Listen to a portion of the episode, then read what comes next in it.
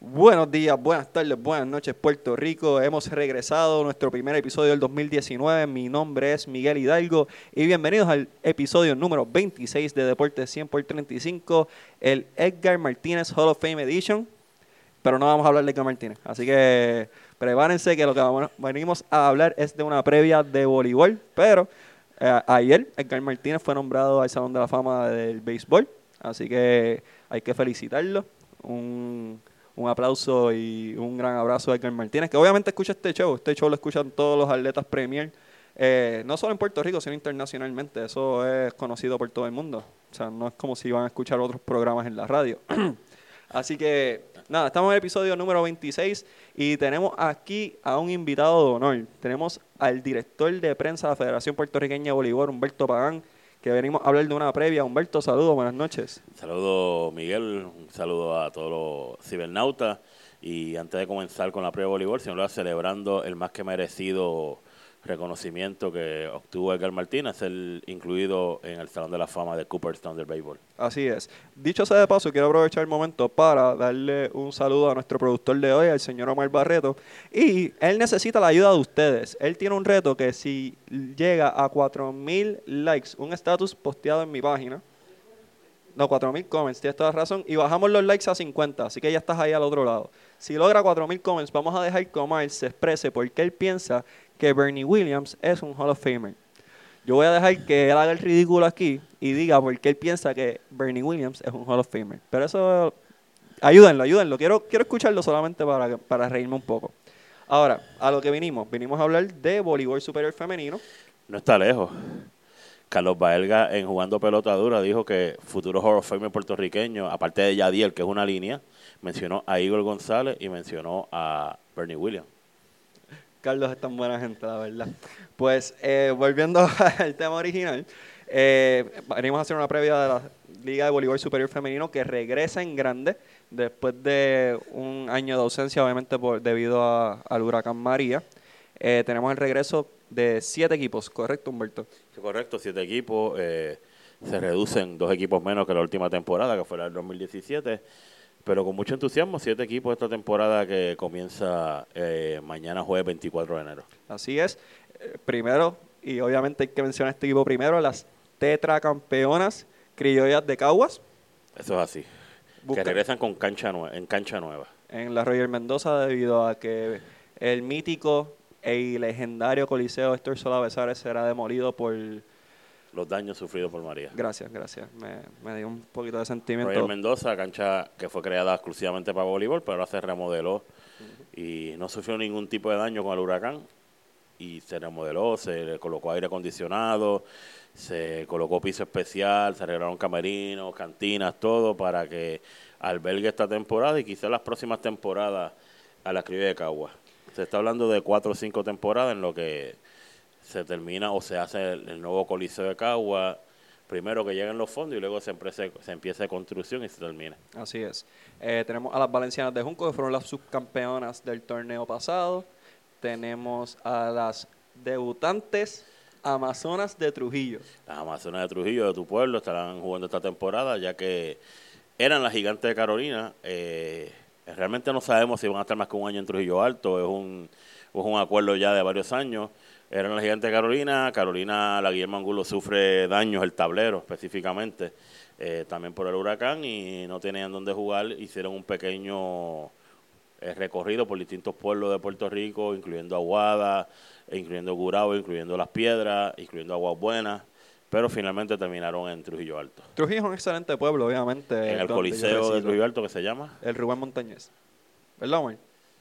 Ok, gracias. Eh, tenemos también a las Indias de Mayagüez.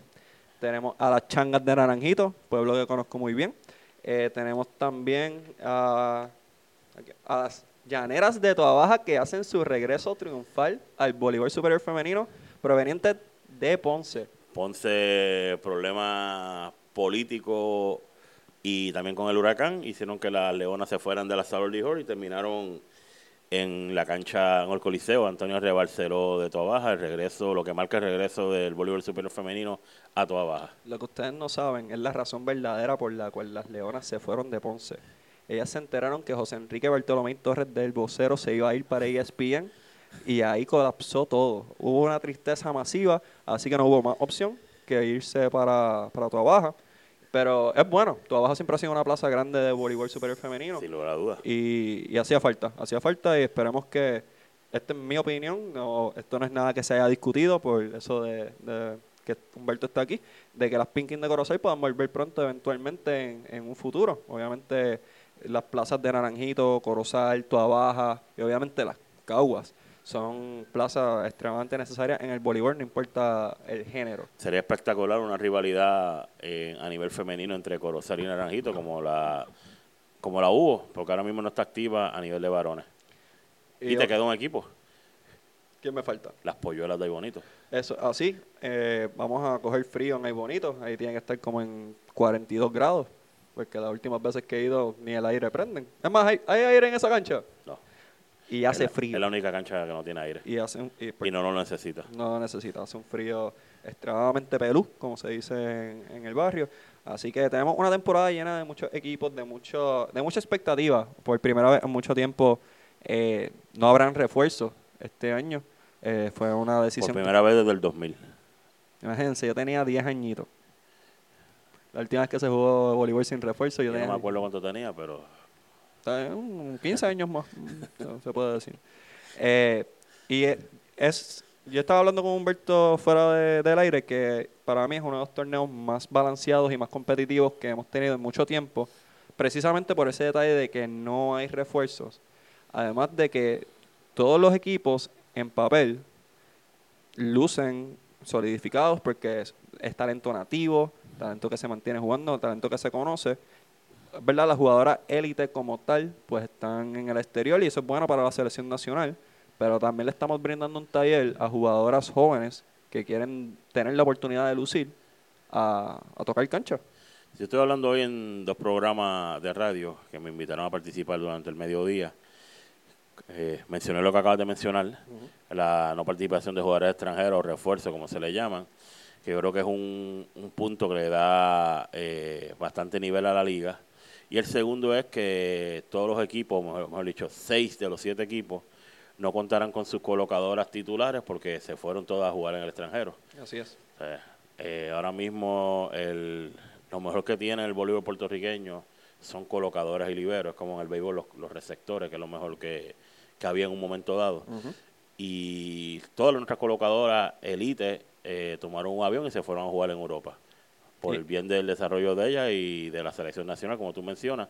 Esto ha creado eh, un nivel competitivo cuando a menos de 24 horas arranca el torneo no hay un claro favorito para ganar el campeonato, contrario quizás a las temporadas del 2015, 2016, 2017, que antes de empezar el show, eh, Caguas era amplio favorito.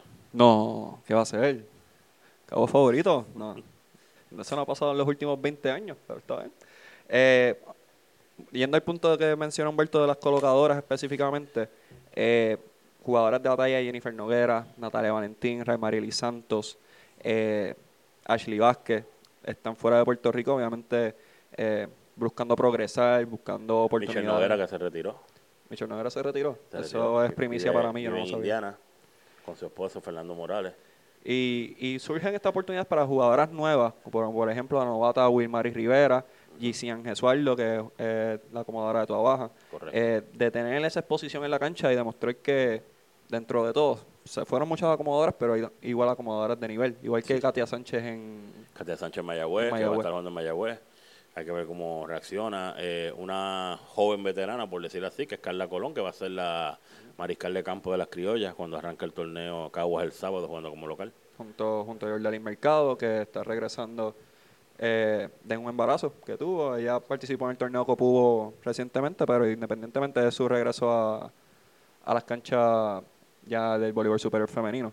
Y, y, ese detalle de que no hayan acomodadoras, que es las mariscales de campo, como dice Humberto, eh, brinda esa incógnita de qué va a pasar con la atacante élite que hay en Puerto Rico. Mojica, que se retiró. También. era la colocadora titular de Junco. De Juncos. Y ahí sí que crea un caso interesante porque Junco está planificando utilizar dos colocadoras Yamile González, una joven de 6'4", pero que toda su vida ha sido central. Y, la y Rivera, que es el dirigente de Junco, la está convirtiendo en colocadora. algo parecido al experimento que hizo en el 2001 Papo García en la selección prejuvenil con Vilmar y Mojica, que la movió de, de central a colocadora. Y luego, pues, todos sabemos la historia de Vilmar y fue la segunda colocadora en el Mundial 2002 en Alemania, detrás de Xiomara, y después en el 2003 fue colocadora titular en el Mundial Juvenil en Tailandia. Y el resto de la carrera, pues lo sabemos, terminó llegando hasta unos Juegos Olímpicos con la selección.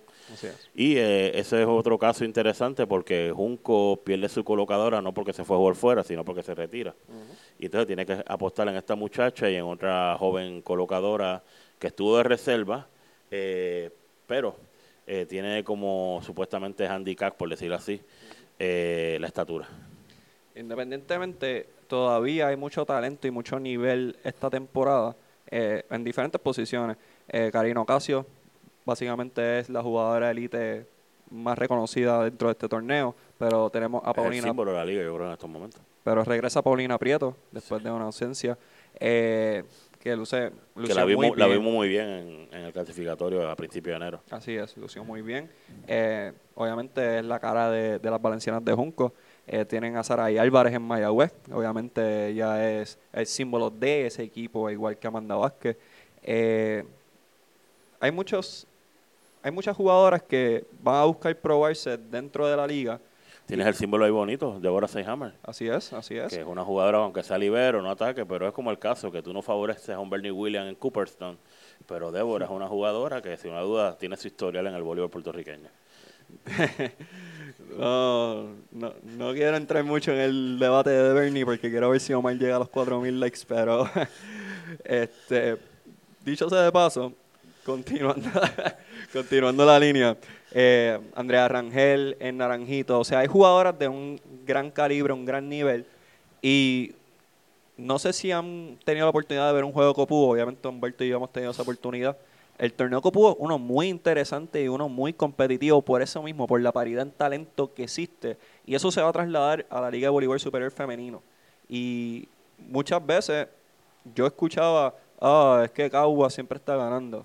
Esta temporada no está tan seguro como en años anteriores. O sea, Caguas ahora mismo tiene a su cuadro básicamente fuera de Puerto Rico. O sea, tienen a... Cuatro jugadoras fuera de Puerto Rico, correcto. tienen a Stephanie Enright, a Pilar Mari Victoria, Jennifer Noguera, Ana Sofía Josino. O sea, son jugadoras importantísimas para las criollas y para la selección que están fuera. Así que Cowboys ya empiezan en una desventaja. Pierden a Genesis Collazo, por ejemplo. Eh, Shirley Florian no está lista para participar por programas de visado, si no me equivoco.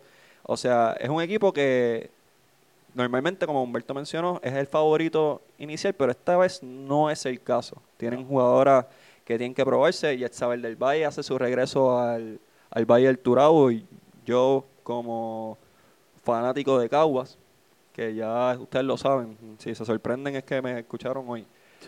Eh, eh, es excelente, es bien nostálgico, es bien emotivo. Eh, la jugadora que fue arquitecta de múltiples campeonatos durante la, la época de los 2000 y, y es, un, es, es, bueno, es bueno que haya regresado. siete de los, en los primeros siete. así es.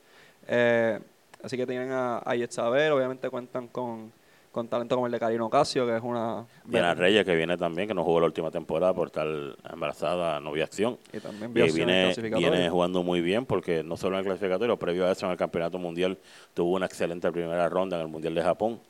Y yo creo que va a ser una excelente combinación central de Yexabel del Valle y Diana Reyes, como tú mencionas, combinado con Karina, Oneida González, que va a ser lo opuesto, la venezolana que juega como nativa en la liga.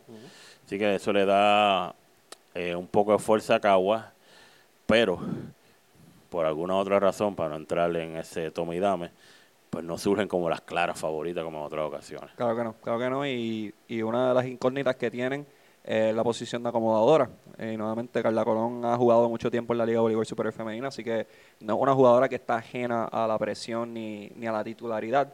Pero eh, sí. No, no, pero no es lo mismo jugar en donde ha jugado Carla Colón que ir a jugar en Cagua. No, claro, claro. Porque es lo mismo, no es lo mismo jugar en cualquier ciudad de Estados Unidos béisbol que ah, jugar, con, los Yankees en Nueva York. O sea, es, la realidad. ya, ya, ya sabía por dónde iba y no había ni terminado. es la realidad.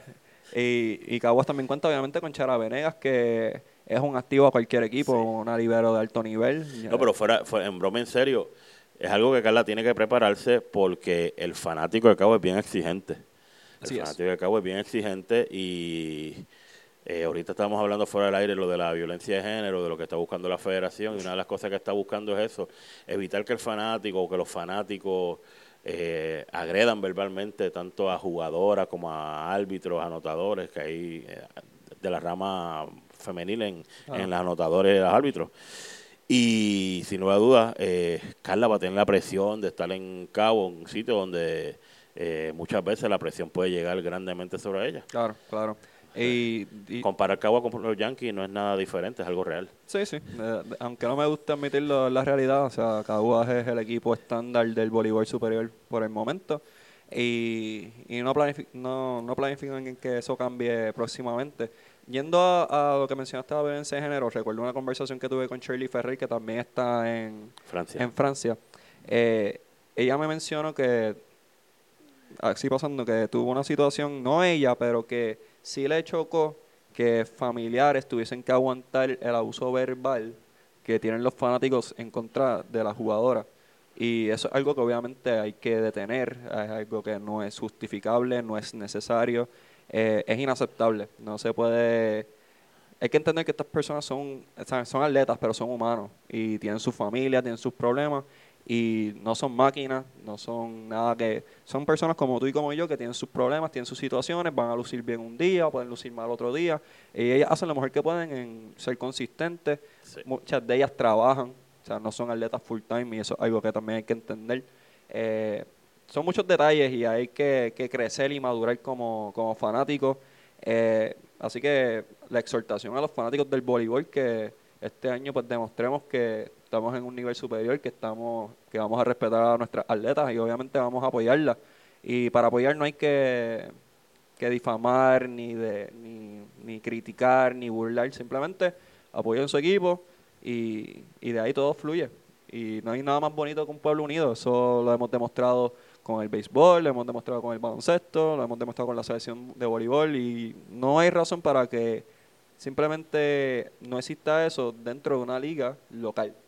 Eso es así. Así que esperemos que mejore y volviendo a, a los equipos, vamos a hablar de las subcampeonas valencianas, que ellas sí sufren muchos cambios de repente. Obviamente empezamos con el retiro de, de Vilmar y Mojica, eh, tenemos a Yarimar Rosa que todavía está lastimada de la rodilla en proceso de recuperación.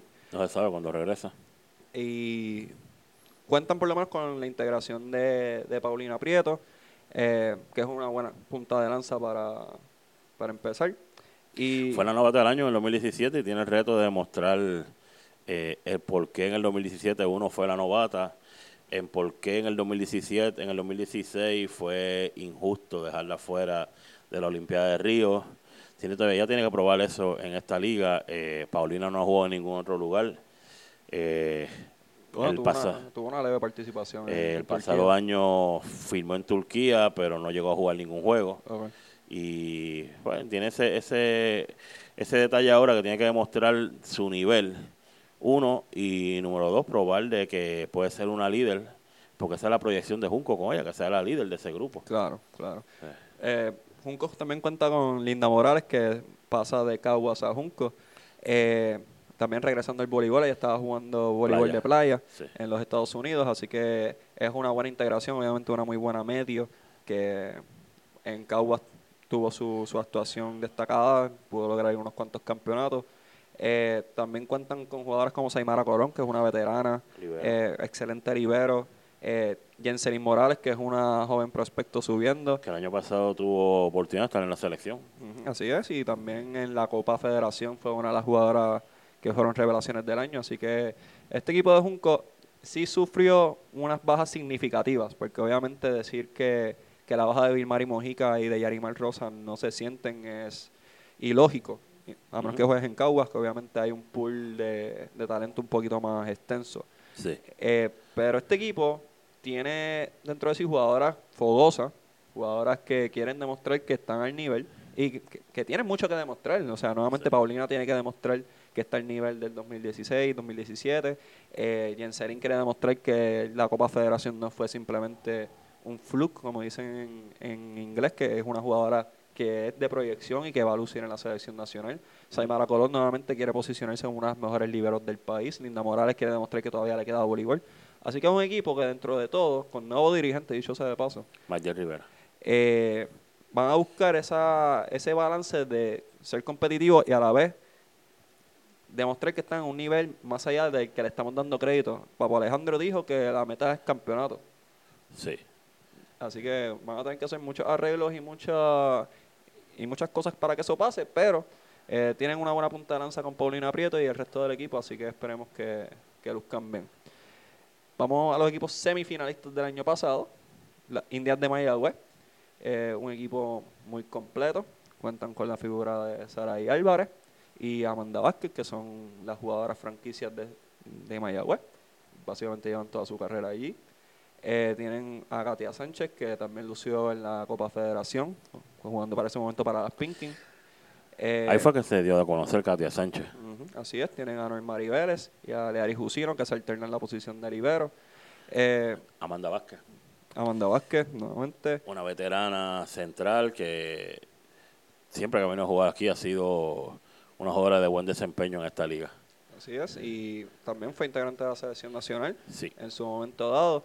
Jennifer Quesada llega a las Indias de Mayagüez, o sea, jugadora también que participó en la selección nacional, jugadora que tiene mucho talento. Que tuvo un buen verano en la selección también. El año pasado tuvo una buena temporada, o la última vez, una buena temporada en la, con las orientales de Humacao. Eh, debe ser una buena combinación con Amanda Vázquez de central en Mayagüez. definitivo. Y Mayagüez también eh, contrata a una jugadora novata que se llama Ninoshka Vázquez, que fue jugadora en Hofstra University, eh, institución donde Saí Vélez, técnico y estadístico eh, del Ares, Puerto Rico. Amén. Y aquí tenemos a lo más grande que tiene el Ares y también estamos mencionando a lo segundo más grande que tiene el Ares. y obviamente estoy diciendo esto porque Denis no me está escuchando. Pero, o sea, Denis Quiñones es lo más grande que ha dado el Ares. Pero eso no Ah, viene al caso. Eh, punto es que este equipo de, de Mayagüez, si carecen de, de dos jugadoras que si llegan Van a causar un gran impacto, que son Rey Marieli Santos y Shirley Ferrer, que llegó en cambio. Correcto. O sea, estas dos jugadoras, si llegué, si pudiesen llegar a tiempo, o por lo menos para De, la de las dos, las más opciones que podría tener es hace una semana, no sé lo que pasó este fin de semana, pero el Bernabéu Dan- Nancy estaba ocupando el octavo lugar, que es la última posición clasificatoria, pero no estaba sólido en el octavo lugar, o sea, estaba muy cerca el noveno. Era una lucha 6, 7, 8 y 9, donde la diferencia era quizás un punto. Eso incluye el San Rafael, donde está Na- Natalia la Valentín, incluye al de Chile, incluye al Vice Ranger de Pilar Marí, que están bastante parejos. El Morehouse, que es el de Rey María, pues está más sólido, estaba en el cuarto lugar, un poco más arriba, y debe no debe tener problema en clasificar.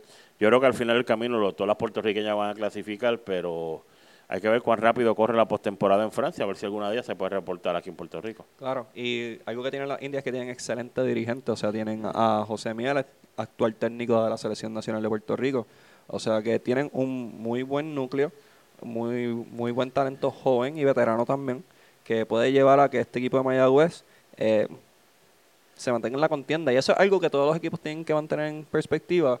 Ahora mismo, la, la expectativa de muchos es simplemente clasificar a los playoffs y ahí es serie nueva. Así que esta temporada regular va a ser competitiva, pero todos van a estar buscando ese puesto clasificatorio. En cuestión de orden, no creo que muchos equipos se estén enfocando en llegar primero, segundo, tercero. La prioridad es que clasifiquen para cuando, si surge la oportunidad, lleguen estas jugadoras, ahí dar ese push Sí. para lograr el campeonato. Aquí la ventaja es que no se te olvide que clasifican 6 de 7. Lo que hay que buscar es mantenerse en esos seis primeros lugares. Eh, Muchos mucho expertos o conocedores, por decir la palabra, no decir la palabra experto, entienden que, aunque no hay un claro favorito a esta hora que estamos tú y yo hablando, Miguel, eh, hay por lo menos cinco equipos que no deben confrontar muchos problemas en clasificar a la próxima fase.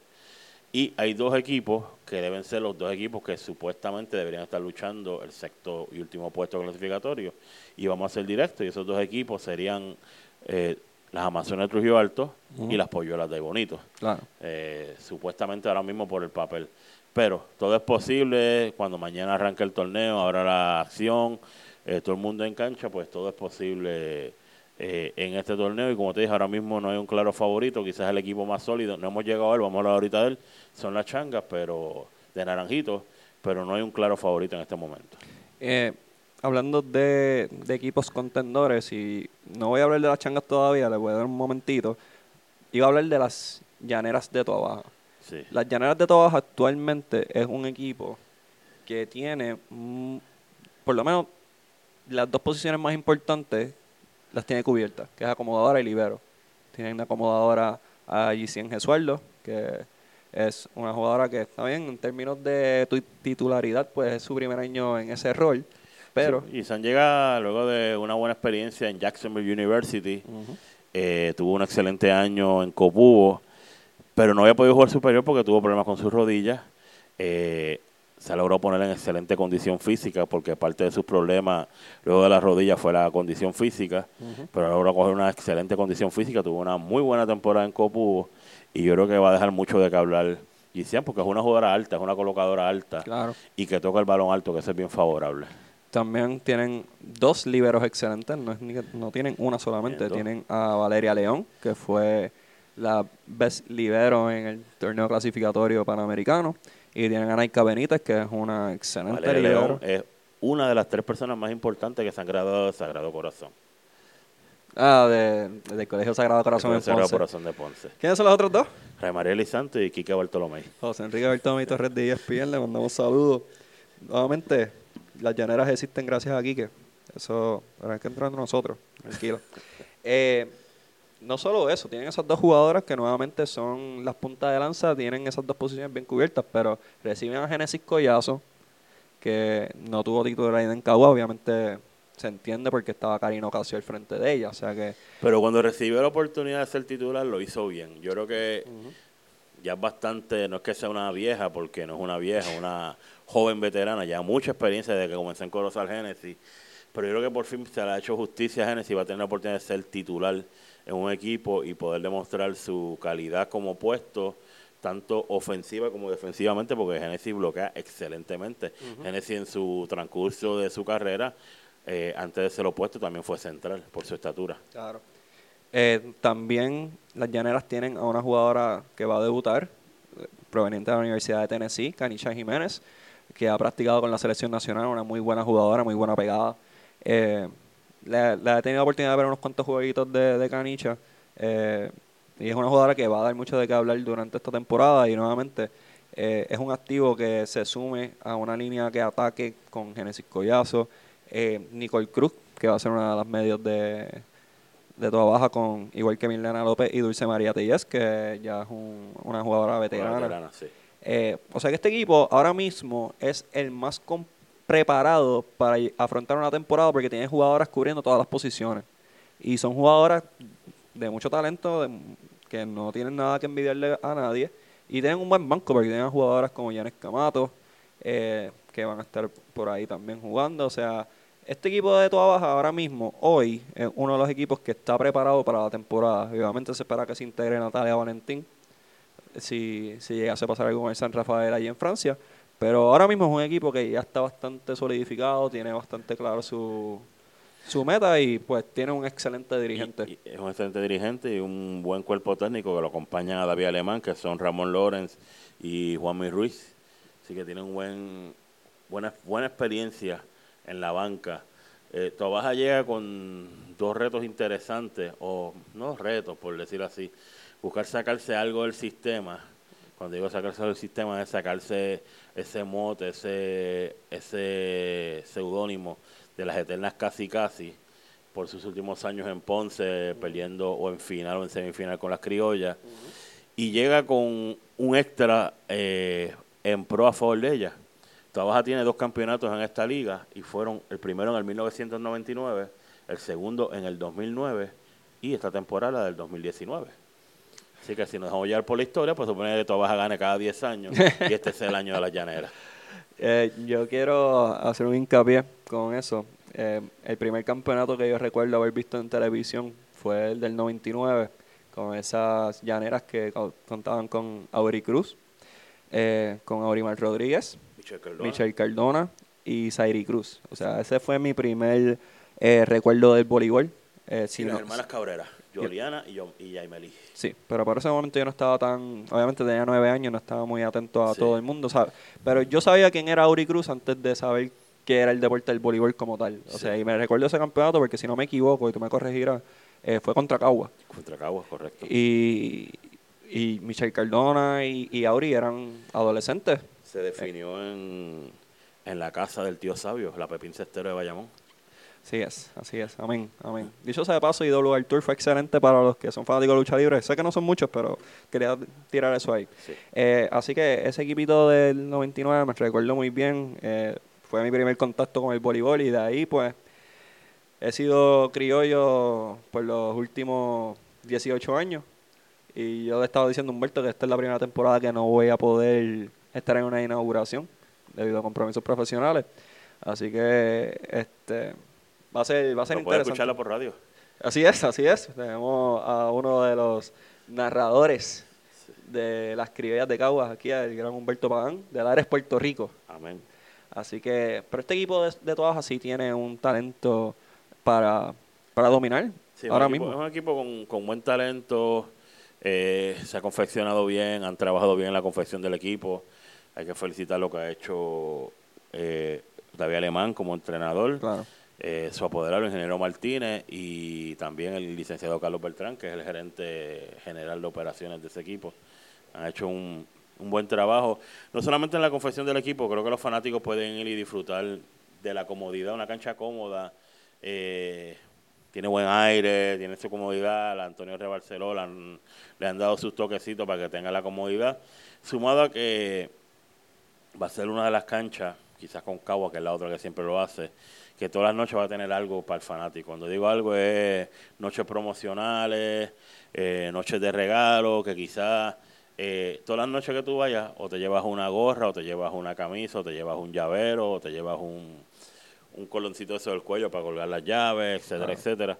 Y eso eso atrae al fanático, le gusta al fanático, y tu Baja es, una, es un pueblo de voleibol femenino Así es. es la cuna de la principal jugadora de nuestro voleibol en estos momentos y quizás de todos los tiempos, que es Auriestel Cruz Dalmao. Y es una zona eh, fácil de llegar, Sí. No, no muy distante del área metropolitana. Puedes, si te vas por el expreso hasta salir lo que es el campamento militar, no tomas casi semáforo, o sea que llegas rápido. Siempre y cuando no sea a las 6 de la tarde que sales, porque obviamente vas a coger por Bayamón. Exacto. Pero es una, es, un- es una buena plaza para ir a ver voleibol y disfrutar. Va a estar cerca de una zona que está hambrienta de voleibol. Por casualidad, ho- hoy en la federación me llamó un caballero que quería saber, porque quería cuando empezar el voleibol, y me preguntó, quizá está un poco desconectado, que si había voleibol superior este año en Cataño, Guaynabo o Bayamón, ninguna de las tres franquicias ya existe. Pero le dije que está en Toda Baja perfecto, está cerca. Eh, la persona vive, parece que en la Guardarraya Toda Baja Bayamón. Y estará allí viendo voleibol. Les invito a la gente, que, igual que a todas las canchas, pero a ver a Toda Baja, que es una de las de las franquicias que regresa al voleibol. Dicho de paso, ese caballero que tuvo la oportunidad de llamar a Humberto, puede seguirnos en nuestras páginas, Deporte 100 por 35. Vamos a estar cubriendo toda la temporada de voleibol superior femenino, como lo hemos hecho en los últimos cuatro años. Sí. Y obviamente la mejor cobertura del voleibol lo va a conseguir con nosotros. Y PB Media Sport, no se les olvide. es correcto. Que esa gente, esa gente viene dura. Se lo estoy diciendo yo. Así que, y yo no, ustedes saben que yo recomiendo caviar. Dicho sea de paso también, eh, aprovecho este momento para hablar con, con usted apoderado de, de Toda Baja. Ya que vamos a tener noches promocionales, creo que tenemos que tener la noche de homenaje a José Enrique Bartolomé Torres. ¿Por qué? Porque un ponceño que aunque, aunque es de Ponce y va a Ponce, estoy seguro que se trasladará para Toda Baja en su fanatismo y está en ESPN. Eso no, eso no es poca cosa. Así que. Simplemente piénsalo, piénsalo. Cualquier cosa yo sí soy gente, me llama. Ahora, moviéndome a otro pueblo cercano a Tobajo y cercano a Bayamón, las changas de Naranjito, pueblo que conozco muy bien. Las changas este año bien revitalizadas, con una tatera encarnación de gerente general. Eh, y es, eh, yo creo que es el primer año desde que regresaron las changas al voleibol super femenino que están confeccionadas de una manera que son legítimas contendoras al campeonato. O sea, tenemos jugadoras, por ejemplo, Andrea Rangel, que fue la primera selección de- del draft. Correcto, hay que mencionar que Andrea Rangel no es puertorriqueña, es mexicana, nacida en Coahuila, en México, pero estudia en la Universidad Metropolitana, bueno, estudia en la Universidad Ana Geméndez, lo que antes se conocía Universidad Metropolitana, lo que es ahora el recinto de Cupey de la Universidad Ana Geméndez. Lo sé porque paso todos los días por ahí para ir a mi oficina y están los letreros de Ana Geméndez. Y eh, lleva ya cuatro años viviendo en Puerto Rico, se ha establecido en Puerto Rico, le ha cogido cariño a la isla eh, en todos los aspectos, eh, en la playa, en el chinchorreo, en la vida diaria. Eh, si no la duda ya, Andrea Rangel es casi una jugadora puertorriqueña. Solamente tú distingues que es mexicana por su acento. Pero yo creo que va a ser una de las jugadoras tope de este torneo. Se espera mucho de Andrea Rangel y se espera mucho de Andrea Rangel para que el equipo de Naranjito sea un equipo eh, contendor y salir de la mala racha. Si tú te fijas en los papeles que se entregaron allá en la federación, Naranjito está en su tercera temporada en esta liga y es un equipo que no ha tenido suerte. en el gobierno superior, la changa de Naranjito solamente han ganado 10 juegos de 72 juegos que han jugado. O sea que tienen una efectividad de 1.39. Pero, pero hay gente empezaron con 58 y 0 bateando como Edgar Martínez y estaba bien Cooperstown, así que todo es posible en el voleibol también ganando. Así que, jóvenes, acuérdense, aventúrense, que está llanito. Si usted no pregunta y usted no lo intenta, usted no va a llegar al éxito. Hágame caso, yo de esto sé. ¿Verdad, amor? Así es, gracias. Eh, Naranjito, aparte de Andrea Rangel, tienen jugadoras como Noami Santos Lam, que ha sido integrante de la selección nacional, a Legner Hernández, que también jugó en el último clasificatorio panamericano. Eh, o sea que ahí tienen tres jugadoras atacantes de alto nivel y ese, equipo ese equipo, junto a Catherine Santiago, que va a ser la libero, que también ha jugado para la selección nacional. Sí. O sea, un equipo que tiene mucho talento. Tienen a Paola Rojas, que está regresando. sus centrales. Exactamente. Eh, eh, tienen a Gabriela Román, tienen a Carola Bieber. O sea, es un equipo que está bastante bien confeccionado. La duda de este equipo, obviamente, es en la posición de acomodadora. Eh, obviamente sabemos tienen a Sol González, que ha sido una colocadora, una central no súper dominante, pero que se deja sentir en la liga. Ah, claro, con las capitalinas de San Juan y con las valencianas de Junco. Y con la de Ponce. Con los tres. las tres. En las tres veces que jugó en esos tres equipos fue una jugadora, se dejó sentir. Ahora mismo tienen a Jenimar Santiago, colocadora. Bárbara López está recuperando una lesión. No se garantiza que esté mañana en uniforme en Junco. Pero quizá, como tú dices, quizás el punto eh, menos sólido de ese grupo. Pero es un equipo que yo creo que que en el papel ahora mismo es un equipo de los equipos más sólidos de este torneo, quizás con el equipo de toda baja. Así es. Eh, y es un equipo que tiene a Yamil Torres de dirigente regresando nuevamente. Un dirigente bien fogoso, un dirigente que tiene mucha experiencia allá en ambas las ramas femeninas y masculinas. Sí. Así que es un equipo que hay que ver mucho porque, nuevamente, es un equipo que está bien confeccionado, por lo menos en el aspecto de ataque. Y si es un equipo que puede tocar balones en la malla, puede recibir a un alto nivel, pues le va a hacer la vida más fácil a la acomodadora y por consiguiente las atacantes van a poder tener las líneas abiertas. Así que hay que ver cómo este equipo se, se maneja y cómo lo cómo aguantan la presión, porque obviamente en Naranjito se, cuando se habla de Naranjito se habla de voleibol masculino, pero de igual manera Naranjito es voleibol. Punto. Sí, pero eso es un factor que pueden lograr la changa. Si tienen un equipo contendor eh, que empieza a lucir en el camino, va a hacer que la fanaticada de Naranjito se deje sentir en la Angelito Ortega, va a hacer que todos esos fanáticos que viven en las favelas de Naranjito, que son las viviendas que se ven en la montaña, donde se filmó Fast and Furious, eh, vengan a la Angelito a ver la changa jugar y si hay una fanática, y te lo digo por experiencia propia, que fui muchas veces con equipos de Lares allí, que es difícil la fanática de Naranjito. Así es, así es. La fanática de Naranjito es bien difícil. Yo lo, lo, sé también, tuve la oportunidad de ver la guerra de la montaña entre Naranjito y Gorosal.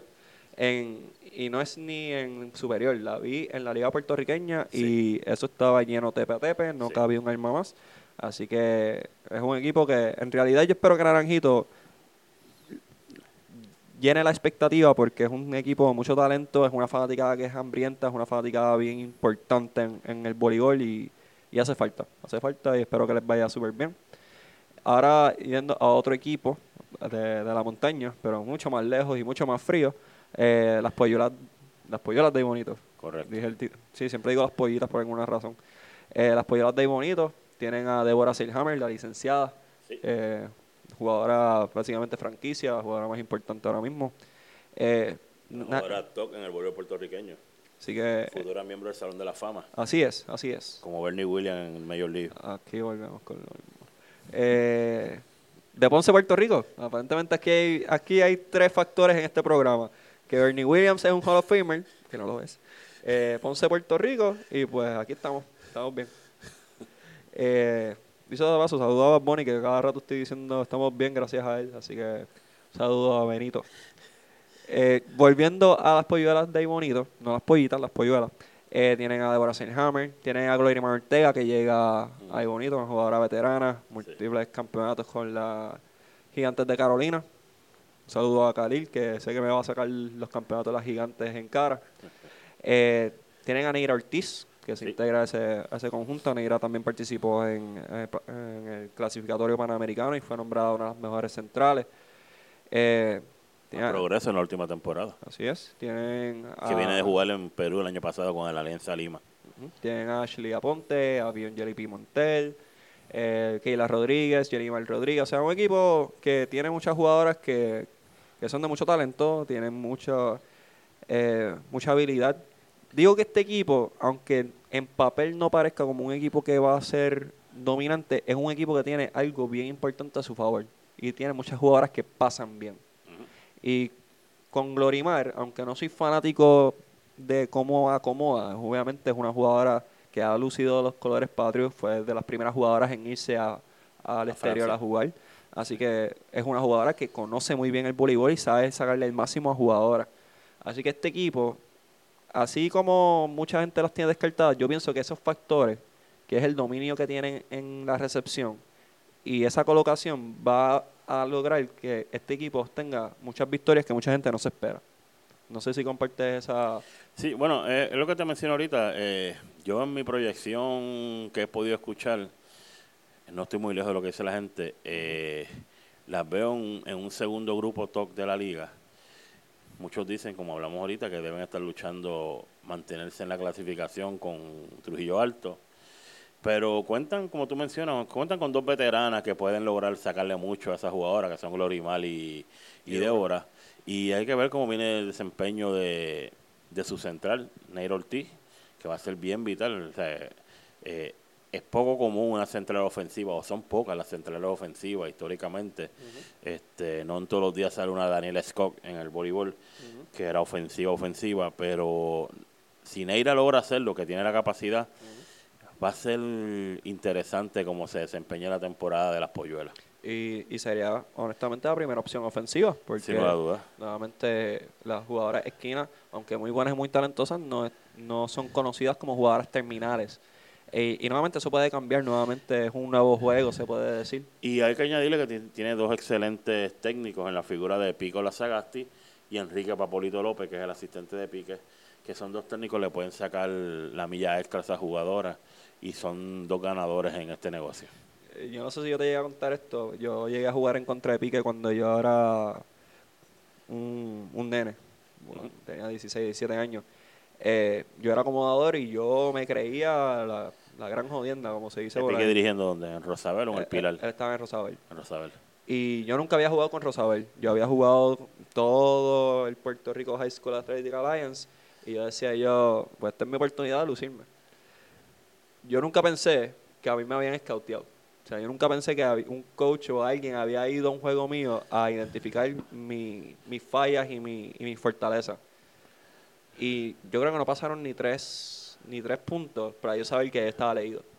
Y yo no me consideraba un jugador que era fácil de leer. Yo era un acomodador que re- repartía muy bien el juego, en mi opinión. Nuevamente, mi, mi memoria a mi edad ya no es como antes. Yo pienso que yo era una jodienda, pero a lo mejor era una porquería.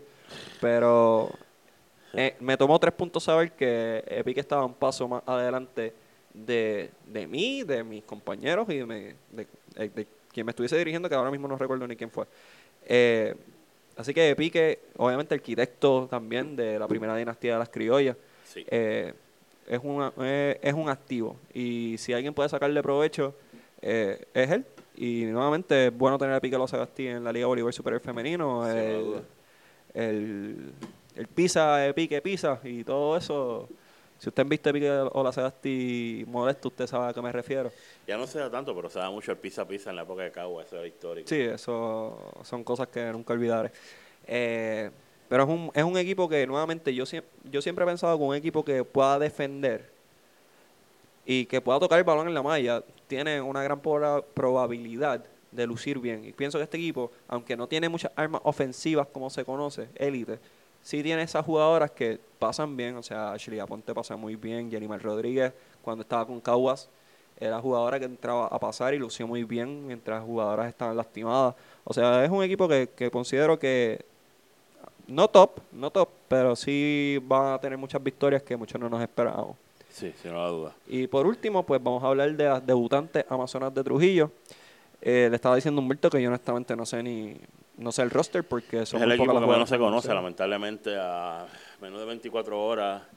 Yo solamente puedo mencionarte cuatro o cinco jugadoras, eh, que son su colocadora novata, Wilmary Rivera, Alba Hernández, Adriana Viña y Lizzy Cintrón, y Aida Bausa. Son las únicas cinco jugadoras que sé que están ahí. Eh, un equipo bien dirigido, tienen a Xiomara sí. Molero, eh, la mejor acomodadora en la historia de Puerto Rico, o sea, una jugadora, un dirigente de la UPI y dirigente de, me va a doler decir esto, de las Valencianas de Juncos en el campeonato 2007, histórico juego en el Pachín Vicens, en Ponce, pero todo bueno pasa en Ponce aparentemente, eh, donde las Valencianas ganaron su primer y espero que único campeonato. Eh, un maratónico juego contra las criollas. Yo creo que 5 sets, 18, 5 16, sets, sacó set. 18-16. Acabó con Un ace. de Carol Rodríguez. Sí. Eh, yo creo que ha sido el mejor juego de voleibol que he visto en, en persona. Yo, estaba allí. Así que eh, es un equipo que tiene una muy buena dirigente. Están en mi pueblo, están en Trujillo. Yo soy residente de Trujillo. Yo puedo decir que soy de Caguas, todo lo que quieran, pero yo soy. Yo he vivido toda mi vida en Trujillo.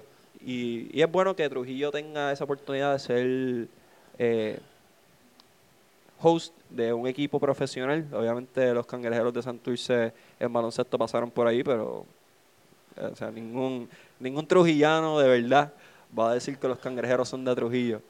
Omar ahora mismo me, me tiró con un vaso de agua, pero eso no viene al caso. Gracias, Omar. Pero ellos Eh, jugaban allí nada más, no, era, seguían siendo los cangrejeros. Seguirán siendo los can- no, porque no, no que hicieron ser los laguneros de Trujillo, no, tenemos que ser los cangrejeros de Santurce. Pues mira, bueno que les pase.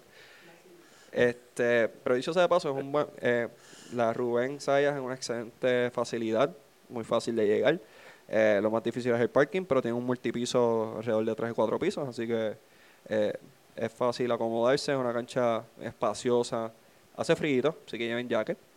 Eh, en realidad, pues es, es una buena oportunidad para Trujillo ser un host de un equipo profesional y, y pienso que va a ser una muy buena audición. Este, Carolina nuevamente no, no han mencionado su roster, por lo menos no lo tengo escrito. Eh, y si Humberto no lo tiene, pues obviamente sabemos que no lo tiene nadie, porque Humberto es el director de prensa de la Federación de Voleibol. Eh, sí tienen a Wilmarie Rivera, que es una muy buena acomodadora. Yo digo que es la acomodadora del futuro en la selección nacional. Eh, fue mejor servicio en el, en el campeonato panamericano, eh, proveniente de la Universidad de Louisville. Dos años colocadora del año en el ACC. Así es, o sea, una jugadora que tiene mucho talento. eh, ha participado anteriormente con Puerto Rico y, y es una jugadora muy fogosa, tiene muy buenas manos, o sea, acomoda excelente. eh, su servicio es estelar, no me extrañaría que estuviesen las líderes en, en esta temporada. Eh, y una de las favoritas para novata del año, en realidad. Sí, sin la duda. A eso le suma Alba Hernández, que también ha vestido la franela eh, de la selección, eh, 6'8", eh, es una jugadora con mucha proyección, mucho talento. Eh, y obviamente está con Xiomara, que Xiomara es la dirigente que le ha sacado el jugo desde que estaba en la Universidad de Puerto Rico. Así que, que está en confianza. Y este equipo sí tiene mucho que demostrar. Nuevamente no sabemos eh, quiénes vayan a participar. No sabemos cómo están compuestas. Y, y tienen mucho que demostrar. Mucho que demostrar y tienen una liga bastante difícil. eh, no sé. Tienen un reto interesante. Es un equipo que empezó a trabajar tarde, ante toda la incertidumbre, si iban a jugar, como te mencioné. Estuvieron en Aguada, estuvieron en Gurabo, estuvieron en Las Piedras, estuvieron en Aguas Buenas. Eh, pero nunca lograron o nunca empezaron a entrenar en ninguno de esos pueblos. No fue hasta que se confirmó Trujillo Alto a mediados de diciembre que ahí es que empiezan a entrenar. O sea, yo creo que es el equipo que menos tiempo lleva trabajando para la temporada y eso es un reto grande que van a presentar las Amazonas, que es el nombre. Eh, originalmente se iban a llamar las Laguneras de Trujillo Alto, pero decidieron ponerle las Amazonas de Trujillo Alto. Qué bueno, qué bueno. Honestamente, yo como trujillano me abochorno de decir que somos laguneros. No, no, damos una... Hubiese sido un nombre ganador porque solamente tiene que ver los 18 campeonatos de los Lakers de Los Ángeles, que en español quiere decir lagunero, y estamos ahí. Horrible, horrible, horrible. Qué bueno que somos, que somos las, que son las Amazonas, qué bueno. Ya era hora. Pero esta temporada va a ser una muy exitosa. Ya yo lo declaré aquí ahora mismo. Eh, va a ser una muy interesante, muy competitiva. Eh, nuevamente, para seguir los resultados, pues obviamente seguir la página de la Federación de Voleibol. Pueden seguir Deportes 100 por 35, pueden seguir PB Media Sport. No tienen excusa para no estar informados de qué está pasando en la temporada de voleibol. Obviamente me verán a mí, verán a Humberto y lo podrán escuchar también con la transmisión de las criollas de Cagua. A mí me podrán ver a través de múltiples eh, entrevistas que tendremos a través de la temporada. Y muchas cosas buenas, van a venir muchas cosas buenas de parte de nosotros para la temporada de voleibol y esperamos que, tengan la oportunidad de, de, compartirla con nosotros. También hubo un anuncio de que Guapa Deportes va a ser el canal oficial de, la Liga Voleibol Superior Femenina. Comenzando este domingo. Así es, así que le deseamos mucho éxito a, las personas que, que tengan el llamado de narrar y, comentar. Estamos a la orden siempre también. Y nada, esperemos que, que esta temporada llene las expectativas. Obviamente hacía falta el voleibol, y hacía falta el voleibol de manera por pueblo, no como eh, no menospreciando la Copa Federación, pero obviamente es bien difícil uno eh, sentirse identificado cuando no hay un, pueblo que me representa. Así que eh, era necesario, era el momento, como dice mi pana Wisin, aparentemente estoy viendo demasiado Instagram, que dice es necesario, es el momento. Así que, pero es el momento, es necesario estar aquí y tenemos la temporada aquí, ya empieza mañana. Y Humberto, ¿qué algo más que podamos añadir? No, yo creo que va a ser, como tú mencionas, bien interesante. Más adelante, en el recurso de la temporada, quizás podemos hacer otra transmisión y dedicarle un largo rato a, yo creo que a lo más interesante de todo, una de las cosas bien interesantes es la batalla que va a haber para ver quién va a ser la mejor novata de la temporada. Hay buenas candidatas, buenos prospectos como Gisian Jesualdo en Tua Baja, Wilmar Rivera en Carolina, Canicha Jiménez. Eh, Canicha Jiménez en Tua Baja, Paola Rojas en Naranjito, Katia Sánchez en Mayagüez. Así que Yamilet González, que es la que proyecta ser colocadora en Junco, según informó MacDiel. Son jugadoras que, que proyectan y, y va a ser interesante. Eh, esa va a ser una lucha bien interesante eh, como creo que también va a ser interesante la lucha aquí en cómo terminan los equipos en la serie regular, porque como hemos mencionado, no hay un claro favorito como en años anteriores, que siempre era Caguas, Caguas, Caguas, pues ahora Caguas no es un amplio favorito. tiene el reto grande, como hemos mencionado aquí, tanto de la changa de Naranjito como de la llanera de Tuabaja. Así que, para cerrar, queremos darle las gracias a Humberto por eh, darse la vuelta nuevamente. Ya es uno de nuestros regulares y le agradecemos que siempre saque de su tiempo. Ayer tuvimos unos contratiempos tecnológicos que, que no vamos a hablar de eso porque en realidad todavía estoy un poquito avergonzado, pero eh, tuvimos la oportunidad de poder hablar con Humberto. Eh, esta es una excelente previa y una buena oportunidad de que se familiaricen con todos los equipos. Nuevamente pueden seguirlo por PB Media Sport. ¿Alguna otra red que te puedan seguir, Humberto? bueno, las personales, Facebook y Twitter. Así que pueden seguirlo como 250. A mí me pueden seguir en Deporte 100 por 35 en Facebook, en Twitter. Eh, me pueden seguir en Twitter en Miguel HR3, en Instagram Miguel HR22. Eh, y nuevamente pueden seguirnos en todas las redes Deporte 100 por 35. Vamos a estar en Facebook, Instagram, Twitter, y ahora vamos a estar en Anchor FM, así que solamente no nos pueden escuchar por SoundCloud, ahora nos pueden escuchar por ese app. Eh, próximamente estaremos en otras plataformas, así que esperen mucho de nosotros y disfrútense la temporada. Y recuerden, 4000 comments y dejamos que Omar diga por qué Bernie Williams es un Hall of Famer. Felicidades a Edgar Martínez y nos veremos en una próxima ocasión. Linda noche. O linda tarde o lindo día cuando nos estés escuchando. Y recuerden, Deporte 100 por 35.